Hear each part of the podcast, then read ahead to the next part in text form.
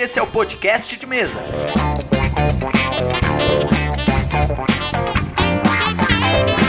Para dar dicas, responder perguntas ou discutir sobre RPG, eu vou estar aqui toda semana às terças-feiras com conteúdo exclusivo para você. Apoie o podcast de mesa através do www.padrim.com.br barra podcast de mesa. A sua contribuição será revertida no crescimento e na melhoria do podcast. E se você quiser entrar em contato comigo, mande um e-mail para contato.podcastdemesa.gmail.com Então vamos direto para a main quest de hoje.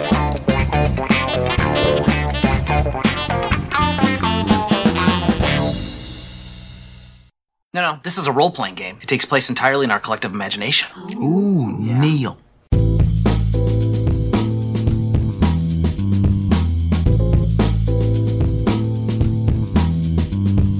A dica da main quest de hoje sobre criação de personagem é sobre os seus vínculos, então vou dar algumas dicas de como desenvolvê-los melhor. Para isso, então, primeiro eu vou fazer uma análise bem rápida sobre os vínculos de dois personagens da cultura pop que com certeza você conhece.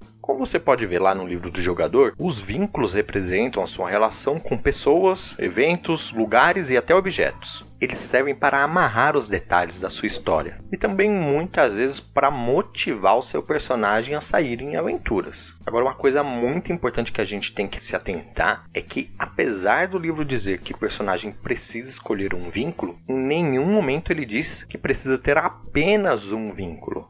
Inclusive, ele diz que o seu personagem ele pode conseguir mais vínculos enquanto ele se aventura, ao mesmo tempo em que ele pode encerrar alguns deles. Isso porque eles são coisas amorfas. Eles podem ser alterados de acordo com o andamento da história que vai se desenvolvendo para o personagem.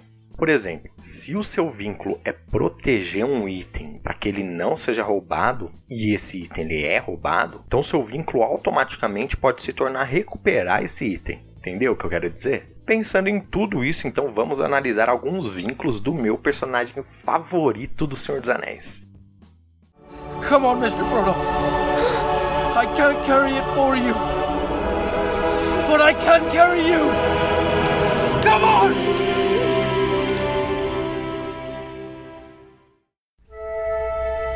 Samwise Gamgee é um hobbit jardineiro que acaba indo em uma épica aventura ao lado do seu melhor amigo, o Frodo. Parando para pensar um pouco sobre o Sam, a gente percebe que é possível destacar diversos vínculos para esse personagem tão maravilhoso.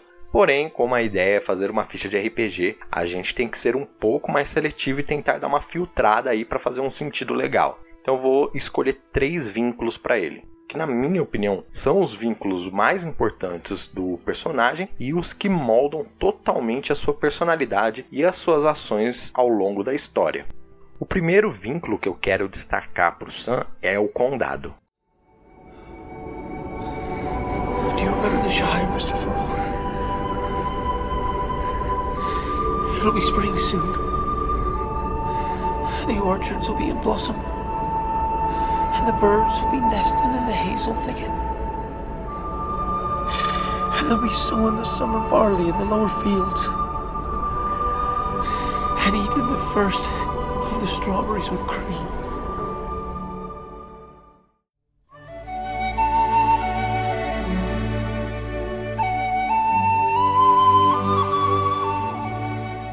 Ama o condado com todas as suas forças.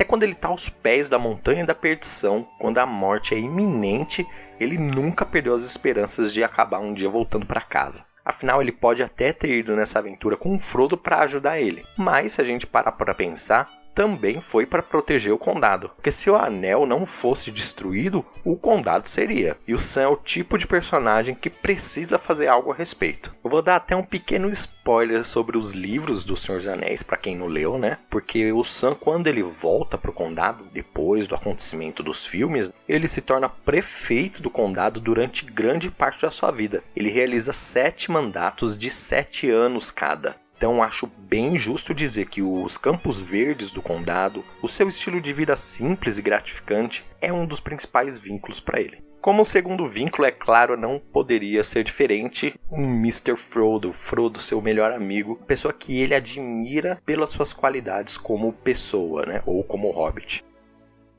Mr. Frodo? Mr. Frodo. Mr. Frodo. Mr. Frodo! Frodo!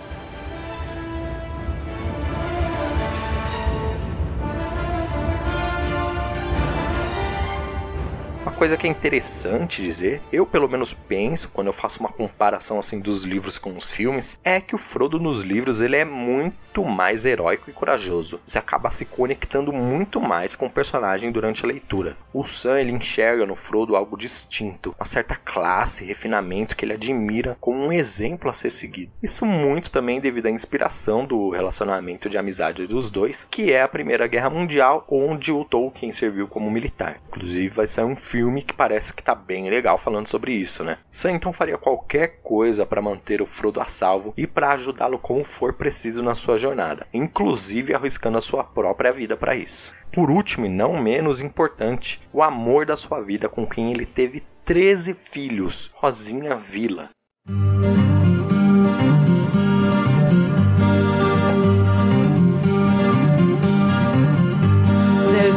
Up in Porno sing the loves of elves and men, the Melian and Thingol, Baron and Luthien. I know you think this talk of love is only news from Bree, so maybe I should tell you about your old dad and me. No final das contas, talvez o plano do Sam sempre foi proteger o Frodo para poder proteger o condado, para proteger a Rosinha. Ele é completamente louco por ela e o seu amor foi um dos principais motivos para o Sam ter permanecido na Terra-média depois das suas aventuras. Ele só foi descansar e partiu para as Terras Imortais só depois que a Rosinha acabou falecendo.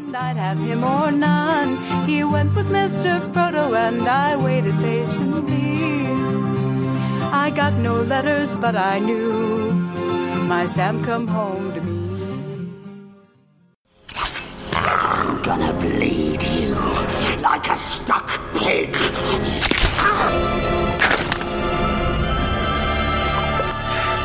Not if I stick you first. Bem, então vamos recapitular um pouco os vínculos do Sam. Então, Condado, segundo Frodo e terceira Rosinha.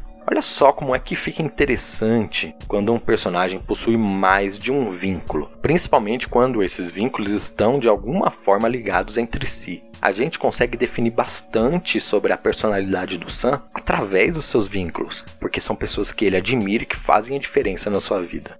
Em uma história, os vínculos determinam muito sobre quem você é. Por exemplo, por que, que o Sam possui um vínculo com o condado? Porque é a terra natal dele. E por que, que é que ele gosta tanto de lá? Ah, ele gosta da natureza, das pessoas, do estilo de vida. Então, ele gostando tanto assim do condado, será que ele não tem alguns traços de personalidade que ele adquiriu de lá? Será que o jeito como ele fala, como ele se porta, não tem a ver com essa criação? Será que o seu ideal não está diretamente relacionado com esse vínculo? Ou então o seu defeito não é um reflexo obscuro de um paradigma que ele segue? Essas são todas ótimas perguntas para quando você estiver fazendo o seu próprio personagem, quando você estiver desenvolvendo né, a personalidade dele. Que tal agora a gente falar sobre um outro personagem bem legal? You're a wizard, Harry. I'm a what? A wizard. And a thumping good I'd wager, once you trade up a little.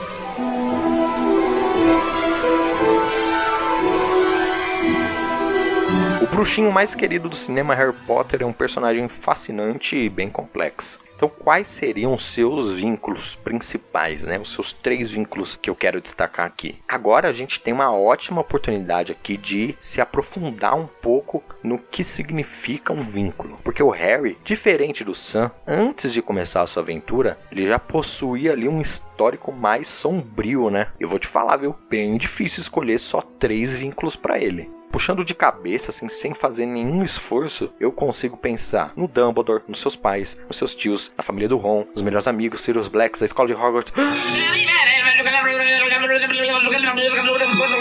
Nossa, cara, quanta coisa. Mais uma vez a gente tem que dar uma filtrada e ser bem seletivo. Então, na minha opinião, seu primeiro vínculo é o Voldemort. I return. Harry! Oh, I'd almost forgotten you were here. But no matter, no matter. Things have changed. I can touch you.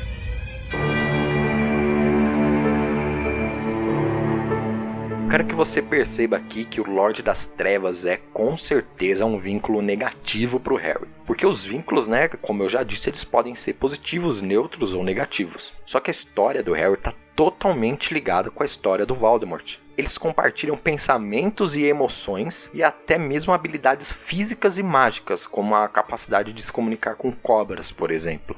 Parece até que mesmo se o Harry fugisse para bem longe, um dia o seu destino ia acabar convergindo para o caminho do Voldemort. Ele é o motivo do Harry ser órfão, né? E de toda a comunidade bruxa conhecer ele. Motivo para colocar ele em perigo diversas vezes, simplesmente pela sua relação passada com o Voldemort quando ele era apenas um bebê. Sendo assim, eu acho que esse vínculo, apesar de ser extremamente negativo, é muito importante. Ele é um inimigo a ser batido, um obstáculo distante que um dia o Harry pretende superar. Outro vínculo que eu acho que é essencial para o Harry são seus inseparáveis amigos, o Ronald e a Hermione.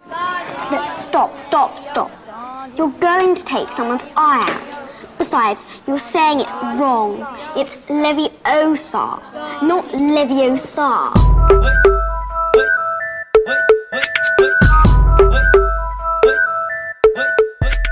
Impossível pensar no Harry Potter sem pensar nos dois do lado dele. Inclusive, a relação conflituosa entre os três foi até bastante abordada no final da saga. Eles são com certeza a coisa mais próxima que o Harry tem como família. Porque durante um tempo ali ele teve os Sirius, mas infelizmente a relação deles acabou um pouco rápido demais, né? Já os seus amigos são peças fundamental para o crescimento do personagem, que o Harry vai se tornando ao longo da saga, e são duas estrelas que acabam guiando o Harry para o norte sempre que ele está perdido do início ao fim. Eles até o confrontam caso necessário. Então é um vínculo que eu acho bem legal. Por último, outro vínculo que eu acho fundamental para o Harry é a sua relação com o Dumbledore.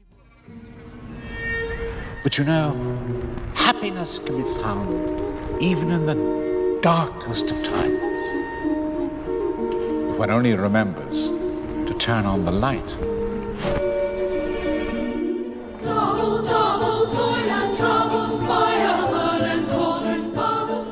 Bem difícil de escolher porque eu tava meio indeciso entre o Dumbledore e a sua vontade de se conectar com seus pais e com seu passado. Mas colocando na balança, eu acho que o Dumbledore foi muito mais influente no desenvolvimento do Harry e na sua personalidade. Até quase o final da saga ali, ele é praticamente guiado pelas ações dele, sendo bem fiel e acreditando que ele é o maior bruxo que já existiu, sendo muitas vezes incapaz de enxergar os diversos defeitos que ele possui como pessoa ou como bruxo. E constantemente ele nem entende o porquê que ele está fazendo aquilo, mas ele acaba realizando algum tipo de tarefa ou segue alguma pista só porque ele acha que era isso que o Dumbledore queria. Então o que eu quis mostrar com esse exemplo é como os vínculos podem ser dúbios, né? Como eles podem ser algo não necessariamente que fazem bem pro seu personagem. Podem ser algo que deixa ele triste, irritado ou até que o obrigue a realizar alguma tarefa. Mas você sempre tem que tomar cuidado sobre o quão impactante é o seu vínculo no seu personagem. Se o impacto negativo for grande demais, então ele talvez não seja um vínculo, talvez ele seja um defeito. What you doing, mini meatbags? Shooting crabs? We're playing Dungeons and Dragons.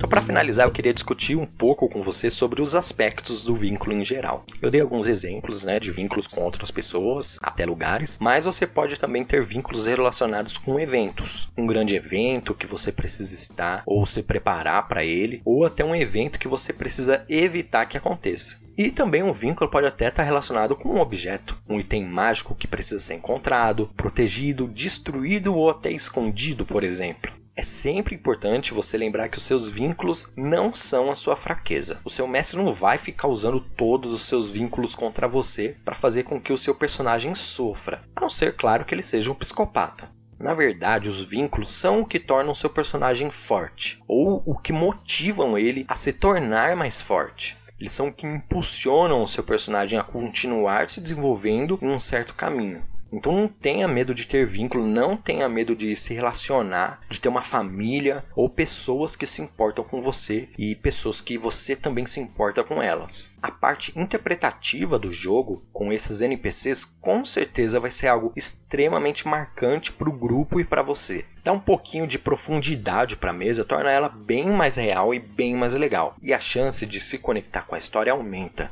E também permita que o seu personagem se conecte com os vínculos dos outros personagens. Quais são os medos dos seus amigos? Vocês viajam juntos há tanto tempo. Não é estranho que você não saiba nada sobre a vida pessoal deles? Como é que você consegue passar tanto tempo junto com um grupo sem compartilhar os seus medos, os seus anseios, os seus pensamentos? Uma pessoa precisa desse apoio moral para passar pelos momentos difíceis. E todo mundo tem dias ruins. Jogar RPG sempre foi um ótimo jeito de fazer uma, uma leve terapia ali e às vezes superar uma dificuldade ou desenvolver a sua personalidade de uma forma positiva no jogo pode até acabar ajudando você a ter as forças renovadas para o dia a dia com os seus próprios problemas. Learn your rules, you better learn your rules. If you don't, you'll be eaten in your sleep. Huh?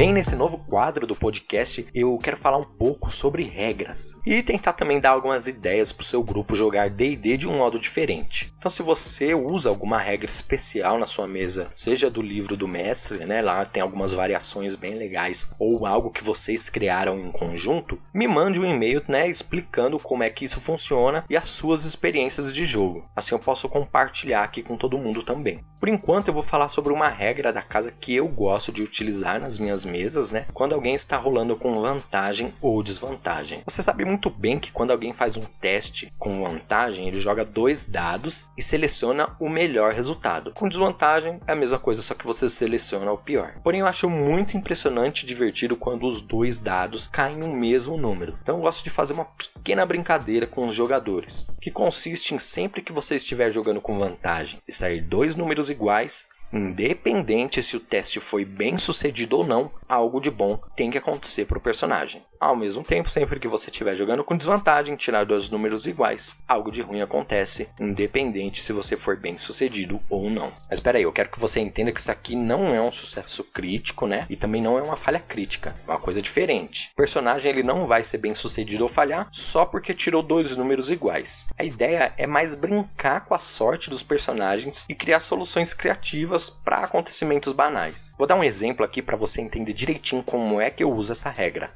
Rule number one never trust anybody. Vamos imaginar um guerreiro dentro de uma caverna realizando um ataque com vantagem no inimigo. Ele erra a CA do monstro, porém ele tira dois números iguais. Eu posso então dizer que ele erra o ataque, só que a marreta dele bate com tanta força em uma das paredes da caverna que ele revela assim sem querer uma passagem secreta, ou então uma pequena pedra preciosa que estava ali incrustada né, nas rochas cai no chão. Até se o grupo está passando por um momento difícil de comida e de água, ele pode acabar revelando sem querer uma nascente onde escorre um fio de água limpa suficiente para que eles não morram. É algo bem divertido de fazer, porque o personagem, mesmo errando o ataque, tem algum tipo de recompensa por ser tão sortudo. Afinal, tirar dois números iguais em um dado de 20 lados, apesar de muito difícil, não é impossível de acontecer. Do mesmo modo, então, usando o exemplo anterior, se o personagem estivesse rolando com desvantagem e tirasse dois números iguais, errando o ataque, ele poderia sem querer derrubar sua algibeira de peças de ouro no chão, ou seu cinto poderia estourar e fazer com que as suas calças caíssem no chão. Ele pode até mesmo acertar sem querer a tocha de um amigo e fazer com que todo mundo fique no escuro. São sempre muitas possibilidades que você pode utilizar e esse é mais um detalhe que você pode adicionar para suas mesas para gerar mais diversão. Ah, e lembrando, se você adotar essa regra, é importante que isso valha para os NPCs também. Então, para os monstros isso tem que valer também, né? Afinal, se a sorte realmente existe, ela um dia acaba sorrindo para todo mundo. Se você gostou, se você utilizou essa regra, se você tem uma história legal para contar, então me mande um e-mail. Lembrando, o e-mail é contato.podcastdemesa@gmail.com. Eu sempre gosto muito quando você me manda um e-mail, porque eu consigo conhecer mais quem é que está ouvindo o podcast. People learn in lots of different ways, but experience is the best teacher.